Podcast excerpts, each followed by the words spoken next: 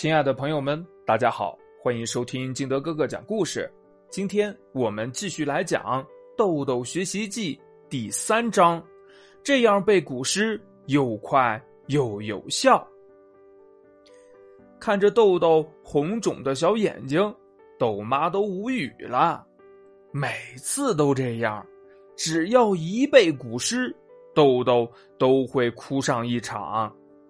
豆妈小时候。也背古诗，他觉得背起来挺容易的呀。可是，一到豆豆这儿呀，怎么一下子变成了天大的难事儿了呢？这让他有点想不通。就像豆豆现在背的这首袁枚的《所见》，不就是简单的两句话吗？可是豆豆都背了半个小时了，还是无法顺利的背下来。豆豆正哭的时候，小姨走了进来，问明了情况后说道：“姐，你可别告诉我啊，豆豆每次背古诗是这样背的。那不这样背，那怎么背呀？背诗不都是这样的吗？”豆妈有些不解的问：“当然不是啦，背古诗得理解着背，像豆豆这样死记硬背。”那什么时候能背会？即使背会了，也很容易忘记。走，豆豆，小姨告诉你一个好方法，可以让你快速的背会古诗。小姨边说边拉着豆豆向书房走去。豆豆，你今天所背的这首诗讲的是呀，从前有一个小牧童去放牛，他骑在牛背上，快乐的高声歌唱。歌声在树林里回荡着，走着走着，他听到了知了的叫声。顺着叫声一看呀，离他不远的树上有一只知了正在大声的歌唱。他想抓住那只知了，可知了呢，突然停止了歌声，悄悄的趴在那里一动也不动了。你背诵的时候，可以先想象一下，然后。记住每一句诗的第一个字，像木、歌、意、呼，然后再进行背诵，看看效果怎么样。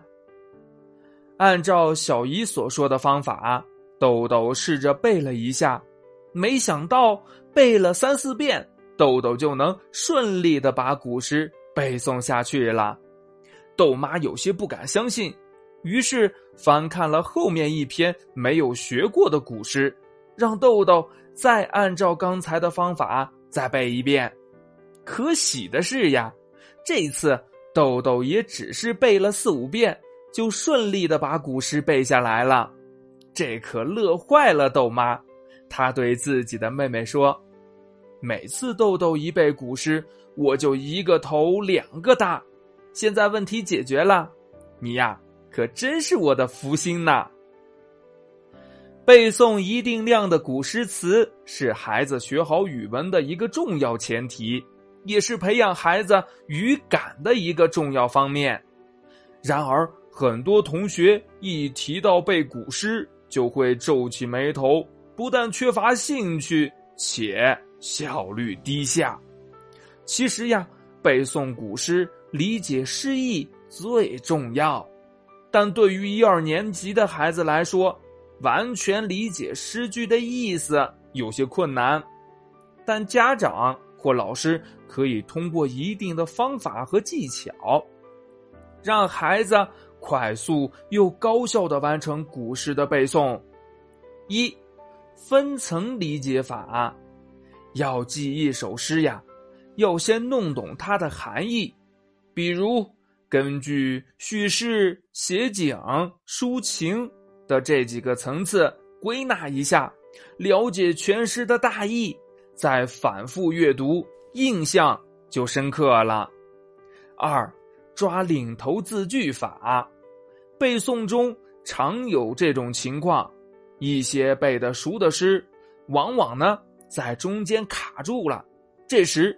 如果有人提示一下某段的领头句或某句的领头字，就能很快的接下来。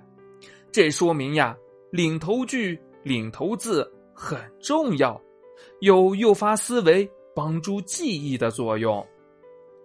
三，再现形象法。好诗一般都有鲜明生动的形象，经常在脑中再现诗的意境和画面，背诵时就会流畅自如。比如背李白的。夜宿山寺，可进行如下的想象：第一个画面，在一个百尺高的山顶，有一座楼房，让人觉得有掉下去的危险。第二个画面，站在楼上伸出手去，就可以摘到星星。第三个画面，在这里，人们呐。都不敢大声的说话。第四个画面，之所以不敢大声说话，是害怕惊醒了天上睡觉的神仙。这样背诵古诗便会容易许多。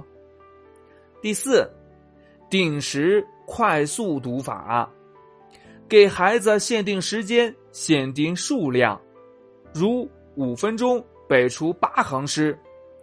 读时逐步加快速度，先稍快，再加快，要做到快而不乱，快而不错。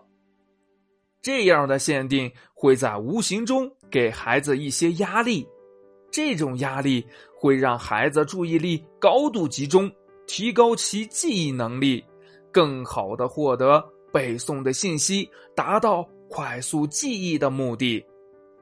五，接力训练法，为了培养兴趣、增强效果，在背诵古诗时，可以和孩子一起进行接力背诵。经常进行这类活动，也能帮助孩子巩固记忆哦。这些方法呀，金德哥哥已经帮你们试过了，确实有用。家长朋友们，赶紧用起来吧！好了，今天的故事就到这里，我们明天见，拜拜。